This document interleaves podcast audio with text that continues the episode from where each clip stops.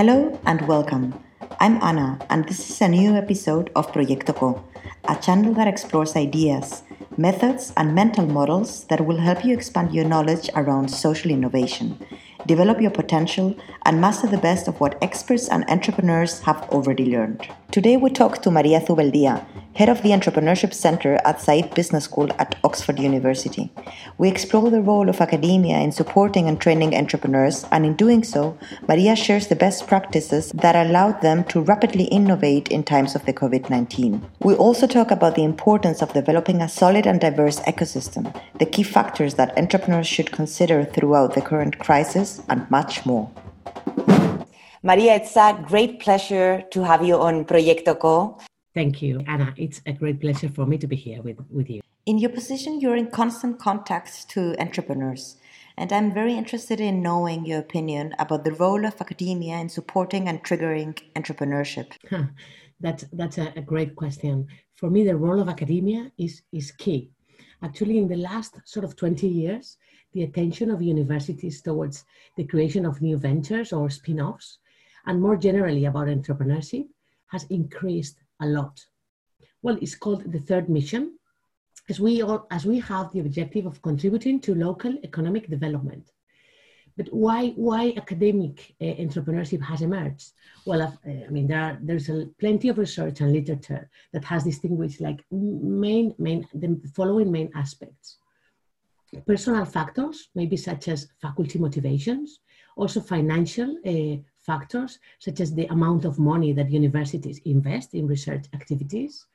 Also, of course, organizational factors, such as the size and other characteristics, such as the technology transfer offices, and other cultural factors, like the internal culture of the university itself, and the policy and the ecosystem factors.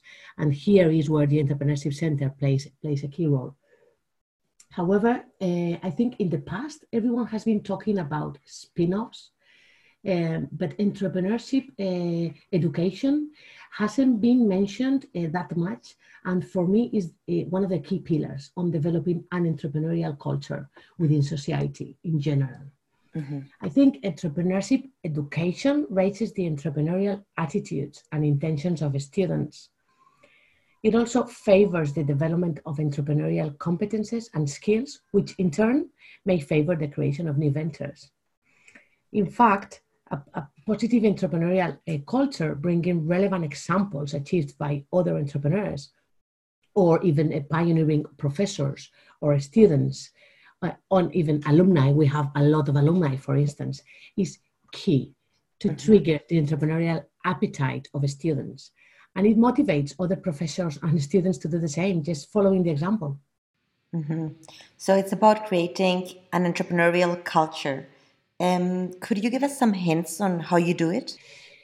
Yes, definitely it is, and you know, um, and the way the way we do it uh, at the University of Oxford uh, that will kind of help you to sort of understand uh, what what do we do about it is like you know, Oxford has the most vibrant ecosystem in the UK, in Europe, and probably in the US, and it's getting better and better very quickly. Uh, the good thing is there's not a clear pathway that all entrepreneurs need to follow, and instead there is a powerful ecosystem with many different stakeholders involved in supporting entrepreneurship that actually are complementary and we work closely together. It's a bit of a chaos in a positive way. So chaos for me is great to foster innovation. Um, so we don't want to to have too much structure uh, around it. Um, and our students and entrepreneurs at Said Business School just find fascinating to navigate across this ecosystem. So, so the way uh, the entrepreneurship center, I mean, we play a key role for this. And the way we like to look at it is like a, a pyramid, where you have at, at, the, at the very bottom of the pyramid, you have more kind of general uh, mindset and culture, uh, training uh, activities. And uh, a bit farther up, you move into sort of a skill set and competences. Of course, you go up and you go into methodologies and frameworks. And then at the top of the pyramid, you have more accelerators, mentors, networks, and seed funding in the end. So basically you have more indirectly related to venture creation parameters at the bottom of the pyramid and more um, directly related with the impact of the of the venture creation at the top of the pyramid and for this the, at the entrepreneurship center we cover a broad range of services and programs across all the pyramid. And we used to uh, we we didn't have an accelerator for instance but we recently at Said we launched cdl the creative destruction lab program which is highly is like a is like is not an accelerator itself it's a mentoring program but very very um, uh, trying to support those startups that are tackling uh, a specific uh, problem and that are more advanced than uh, an early an early stage you interact and collaborate with many different stakeholders. Could you give us some examples of the segments of stakeholders that you collaborate with? Well, yes. So we have, I mean, the university in this ecosystem has an amazing uh, traction, yeah, in that sense. So within the university, we have, so, so for instance, the technology transfer unit of the university, Oxford University Innovation, is where they, they deal with all the research and all the patents that come from the university. So we, we run a few programs in collaboration with them. Uh, also, we collaborate with the with OSI, which is the a big fund that actually invests in this in these companies. So we, we closely collaborate with them. Within the Said Business School, there are other initiatives such as Skoll, that is focused only on social entrepreneurship. So we work very closely with them. And we also recently launched CDL, uh, the program, the Creative Destruction Lab that I've just mentioned. And we, we work very closely with them uh, too. And, uh, but also we have uh, the, the foundry which is uh, more open to the wider student community at the university and less focus on on the business school students so we between all of us we, we do a lot of activities and programs uh, together and, and students navigate uh, across all these different uh, institutions. Fantastic. Yeah. So um, is, are you also collaborating, for instance, with the public sector? Yes, uh, we do. And it's funny because we have a program that we run on innovation to support uh, SMEs on innovation. And it's actually led by the Oxford City Council, yeah, and by, by OxLEP, which is one of the of the development sort of um, agents within the region. And we, we work uh, closely with them and with other kind of stakeholders across the health sector, some uh, business incubators across the region. So yes, definitely yes. Fantastic. So you're also an expert in in innovation and in knowledge sharing. And I was wondering, how did you launch one of the initiatives and and which were the the challenges that you faced and how did you tackle them in order to be innovative, no? Yeah, well, that's that's a great question, and yes, I mean, innovation is my background and is my passion too. So we we were faced um, currently, I mean, recently, a couple of months ago, we were faced with this. Like all of a sudden, we we were working from home. All our programming remained because we were doing everything online. So still, our workload didn't didn't sort of uh, decrease dramatically or anything uh, at all. But then we saw our students, which is like, you know, we are a center that we provide all services uh, for our students. And we saw them, they were, you know, sent back home from all different countries across the world with, uh, with more time because, you know, they don't go out and, and funnily enough, they have less social life and more time. And some of them of course they were like just sitting down in front of a computer like most of us are. And and they were struggling because they were well on the one hand they wanted to do something relevant but also they didn't know what to do. So we we just thought okay we need to do something. So we need to do something about this and we need to try to enhance the student experience during their program and bring them some relevant experience that they can actually once they the this crisis finishes, they can look backwards and say, Well, I'm proud because during the crisis, this is what I did. And at the same time, they can build their skill set and their CV and have some relevant um, background and experience that can help them in the, in the, in the near future. Because, of course, the, you know, the, the, the industry and the recruitment side of things is going to is gonna get worse.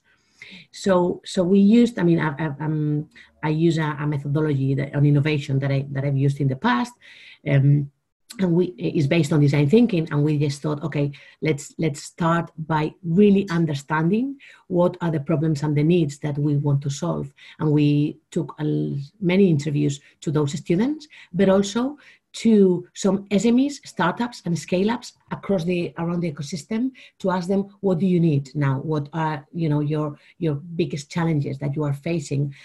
Just to see and navigate how we could help them with those. So we started with this kind of um, need-led approach of understanding their needs, and it, this was very very interesting because we saw that at, at the beginning we thought well, mm, they are going to need funding. So there's nothing really we can do. But we, we surprisingly found that there are many other things that they needed that we could help them with. So we put together a program, a four month program called LIBER, uh, to reinvent yourself. And freedom is the Latin word for, for freedom, uh, for free. And, and we've actually launched it a, uh, a couple of weeks ago and we've had a really good response, a very positive response, both from the student community and also from uh, uh, startups, uh, SMEs or scale-ups across, you know, the, the, across the UK. And the idea behind the program is to have create some business units made of students uh, both sort of MBAs plus uh, executive MBAs from the business school, and also some uh, students that are doing a diploma or a master's or even the undergraduate on business and, and economics, and put them together according to their interests and their background to support these, comp- these companies on their on the challenges that they are facing. Of course, we built some other services around to support these business units and teams, but also we have some relevant like um, content for the companies. And on, on key on key matters that we found out through the interviews that they were interested in you know we have just to give you a quick example one one on innovation of course we we, we couldn't miss that one. But we also have some on well-being where we bring the the co-founder of headspace discussing with the faculty. Also we have another one on pivoting how to pivot uh, your business idea as you know many of them are actually pivoting now. Mm-hmm. um, we have some of them on leadership uh, also of course on marketing. Marketing was a was a sort of big big uh, need and some of them on investment and how they can actually uh, take advantage of this situation to be able to fundraise because some of them were at the fundraising stage. So how can you know we can definitely leverage uh, our network of experts? This is a great thing that we've done. So we have a, a huge talent pool of faculty and students but also experts and practitioners. So we we, we thought let's bring those those communities together to support the, these these businesses on the on their challenges. And, and that's why we have like many different experts from different topics, as well as the faculty and the students. And, and last but not least, within just related to that, we provide uh, these 35 companies that we've selected are providing 70 internship opportunities for our students, and, and they get some credits on top. So that's really good for, for, for them in that sense. Super.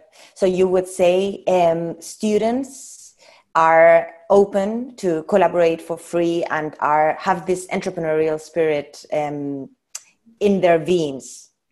Yes definitely. And um, that's a very interesting question because when we were looking at designing the program we just thought um, only those we, one of the assumptions that we had is okay only those interested in entrepreneurship will be willing to support. Uh, but then we found that that wasn't that wasn't true, and actually many others had other interests in different uh, areas, but no, they didn't necessarily wanted to become entrepreneurs one day. That's why we open up the scope, and we have some startups, but we have scale ups as well as SMEs. Mm-hmm. that are involved in the program so that students can have an experience around you know pro- product product management for instance or strategy and innovation so they don't necessarily need to need to have any sort of entrepreneurial background. And we, when we look at doing the matching between students, uh, we look at their preferences, but, but also we look at their backgrounds, just to make sure that with the business unit we have the, the relevant experience that is needed uh, from the company's uh, perspective. Fantastic. And uh, which which were the challenges that you that you faced throughout this process of innovating in such a short term? Also, no? because how long did the period take from the idea to the execution? Yes, uh, to be honest, I would need to look at the calendar, but I think between having the idea and launching it, it's been around a month and a half.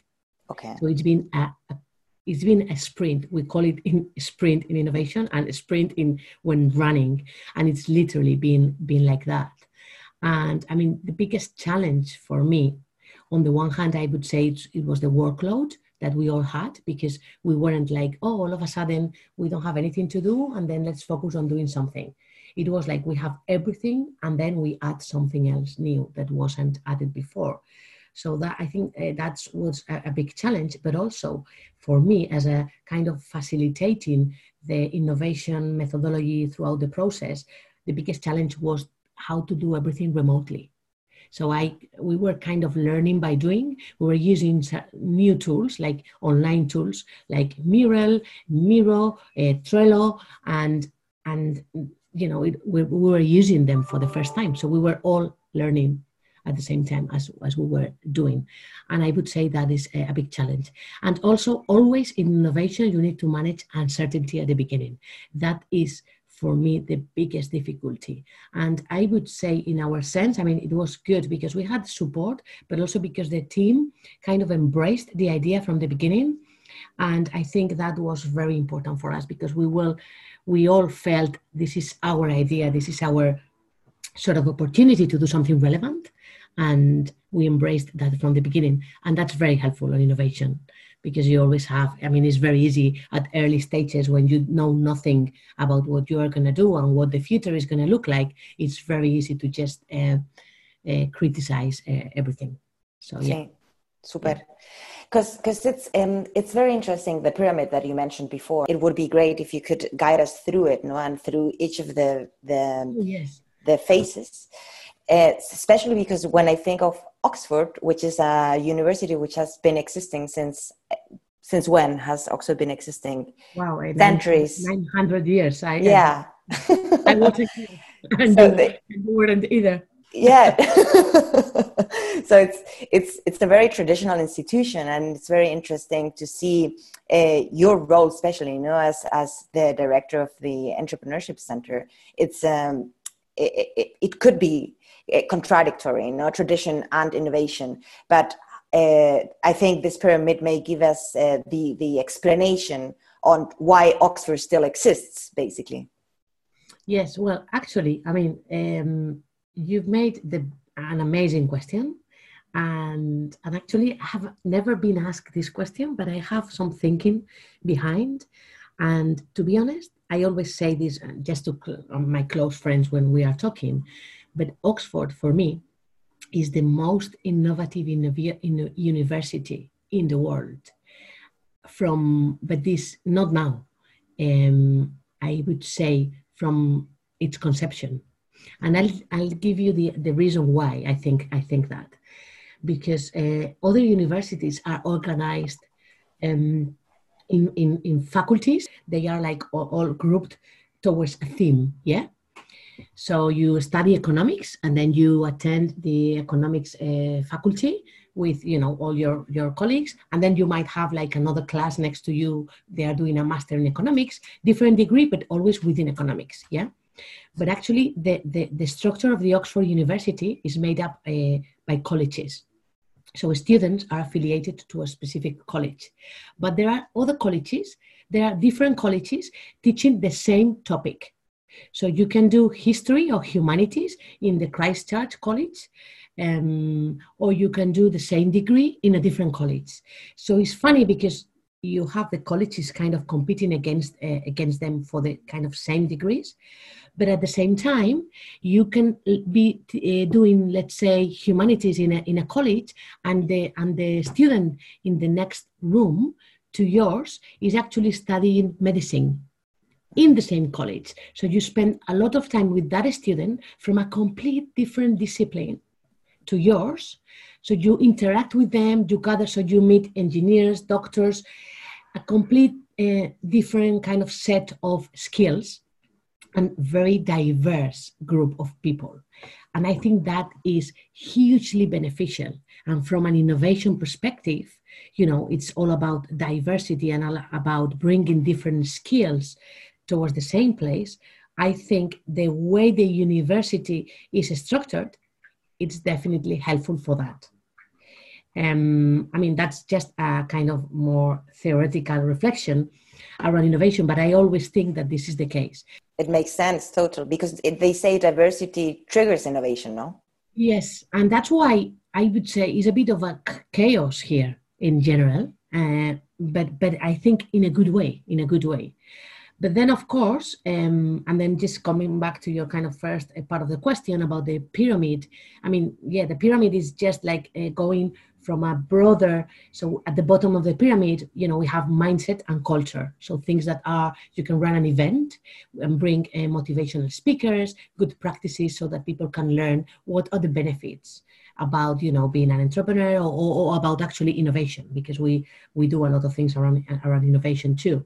And then you move towards the top and then you have some programs or courses that uh, teach you some some needs some some skill sets some competences that you need to have to succeed within you know the entrepreneurial world or becoming an entrepreneur because we also cover that that uh, with with another program and of course we also have another program which is curriculum that teaches you some methodologies and frameworks that you can use to analyze when you have an idea what sort of uh, stages you need to go through to move that idea forward. Then you kind of get uh, towards the top of the pyramid where you have kind of accelerators in terms of okay we take these ideas business ideas already existing and we try to accelerate them by providing you know some some guidance and and, and, advice. Uh, and then finally you need funding. So we also you know run a seed fund uh, where we can uh, where it's actually a student-led initiative where students decide where to invest but they gain a strong uh, knowledge around what is important when investing. So when you are in the other side of the entrepreneur, uh, but but it's very helpful for them when they become also entrepreneurs because they understand from a different perspective what can be you know uh, analyzed and looked at from a, from a different perspective. And then across the pyramid, you always have these networks uh, and experts that actually we, we, we leverage. We have a great network of experts in, in the center that we leverage uh, uh, for our programs and to give support and direct support to, to students.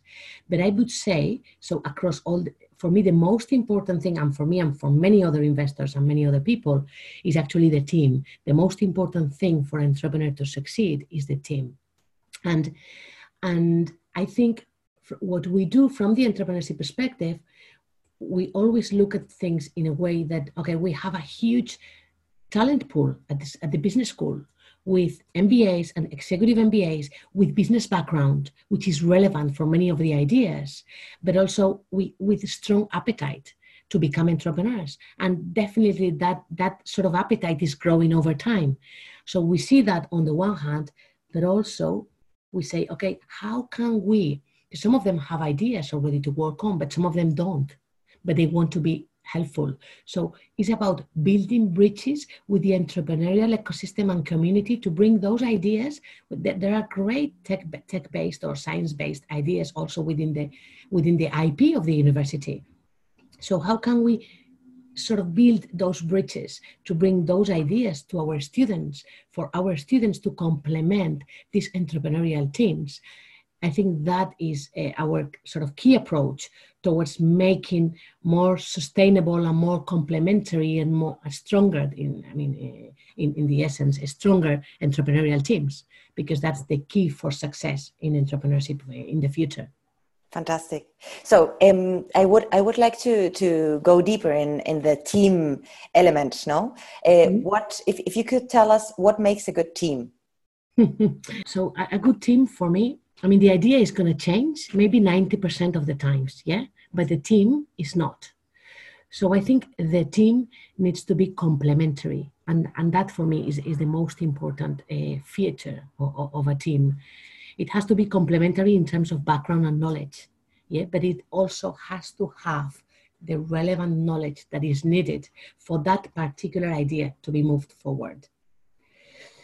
and and then I would say resiliency. I mean, in that sense, a resilient team. The team has to be, the attitude has to be resilient and has to be able to adapt to change. That for me is a, is a, is a key feature. And it has to do with adaptability, also and flexibility, and also is related. I mean, there, there are so many different adjectives that we could use, but it's about getting feedback so mm. humble people.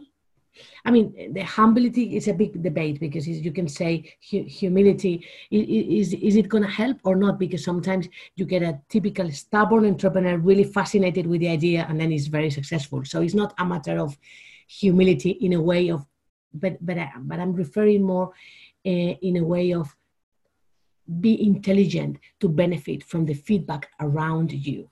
Mm-hmm. That open sort of attitude towards feedback is for me key. Mm-hmm. Because it's about willingness to learn from others and it's about just also being resilient. And when you fail, just learn from the failure and keep moving and moving uh, and, and, move on. Mm-hmm. I would say those are. I mean, I said many different kind of uh, ideas, but but I think definitely that's the. So it's it's about moving from the ecosystem to the ecosystem. Yes, exactly. Well, big egos. I always say big egos don't help for anything in life. Uh, but but of course you can find many many examples against this this this uh, affirmation. So i'm not sure what is right or not but it's about i mean this is what i what i believe.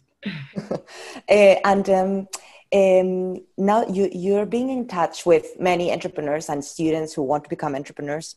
And i was wondering what tendencies do you see uh, in terms of uh, are there more female entrepreneurs than we had before um, which which are the backgrounds of the of the entrepreneurs and what kind of ventures are they thinking of creating yeah well that's a that's a good question definitely yes there are more female entrepreneurs and you know we are we, we there are there are, uh, I would say, generally speaking, there is much more interest around entrepreneurship than before, than for, for instance, a couple of years ago. Yeah.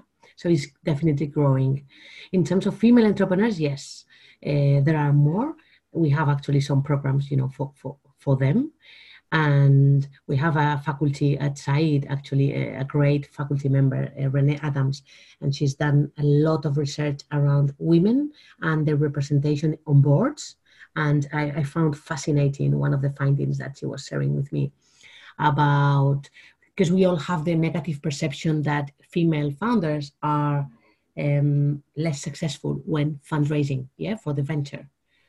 And I'm, I'm not saying it's not true, but uh, she was telling me that actually those boards with a higher sort of female representation on them are more successful at innovation and at taking uh, more risks more mm. sort of measured risks so so i think you know there are there are great um, learnings that you can you can get from from that uh, affirmation and you know she gave a, a whole uh, sort of a talk around around this topic, which I found very interesting.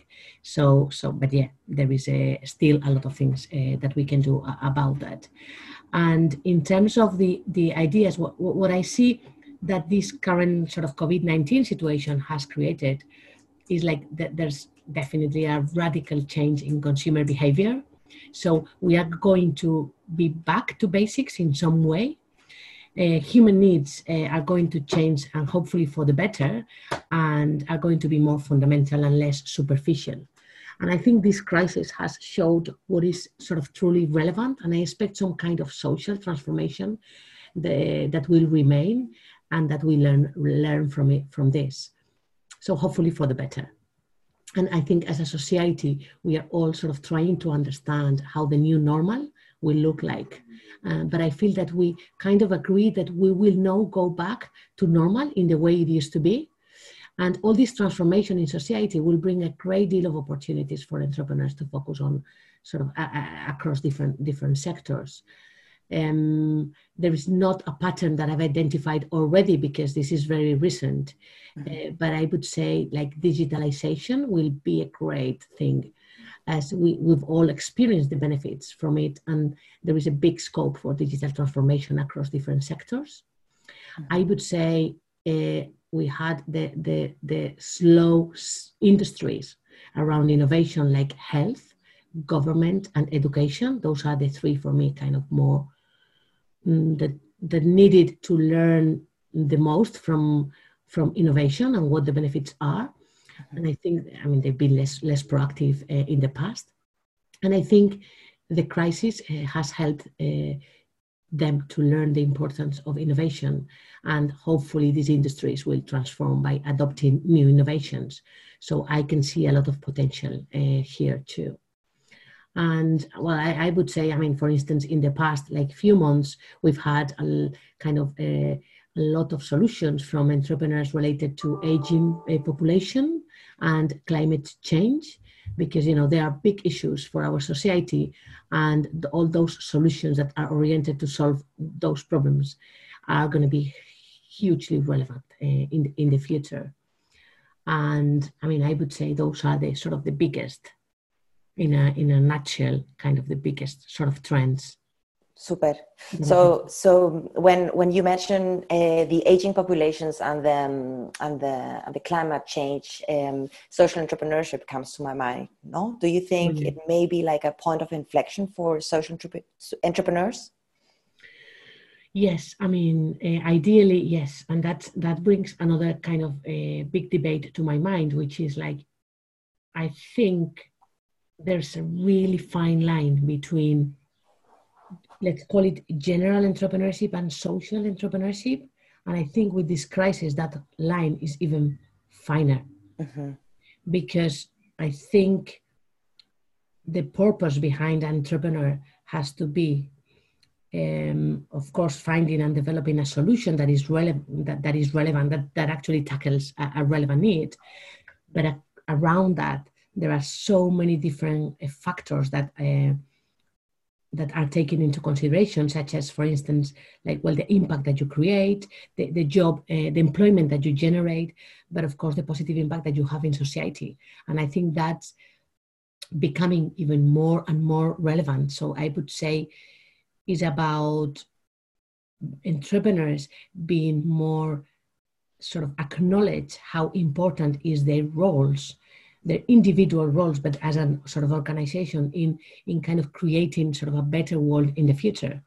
And and yes, if it was, I always think that there is a really fine line. Um, because it looks like oh social entrepreneurship is is good and the rest of the entrepreneurship is bad in terms of well it depends of course if you are developing a bad solution that um, but we we don't look at those sort of solutions here at Oxford I have to say so so in that sense I think the crisis is going to bring um, those two worlds hopefully more close together. If if you could rec- give some recommendations to entrepreneurs or social entrepreneurs uh, to get through this crisis, uh, what would you say? I suppose it would depend if in which stage they're in, no? Yes, uh, yeah, um, yeah. That's a that's a sort of great question. Yes, definitely the stage. I I think what I found uh, is that uh, early stage sort of entrepreneurs are more flexible to cope with this crisis, just because a matter of overheads and and smaller structures. And you know, entrepreneurs. I mean, um, are always willing to just don't get any. They don't get any income. You know, for for for a for a period of time. So it's something that they can kind of uh, can deal with it. Whereas SMEs with bigger structures are really, you know, uh, they have a shorter uh, runway, and just because just because you know they are, they are they need some cash and they, they need to survive. So so I think the approach is kind of different. But I would say it is very important just to survive during the crisis because if you do that, you will come out stronger after after the crisis. And i think it is very important to take sort of this uh, to take the opportunity of rethinking the way you do business and your business model so that whatever you do is kind of relevant in the new normal. That's a difficult thing to say because we don't know what the new how the new normal is going to look like. But there are some things that you kind of you can sort of uh, suspect or, or, or, or detect. So I think it is about rethinking your your your business uh, model, your activity for for the future, so that it's relevant in the future. I think that is uh, key because if you stay kind of doing things in the same way, these big changes always. Um, I mean, you, you you have the risk of disappearing. Super. Thank you so much, Maria, for your time and your wisdom. Well, very happy and really enjoyed uh, talking to you, Anna. This is Proyecto Co, a channel of collaboration and co creation for social good.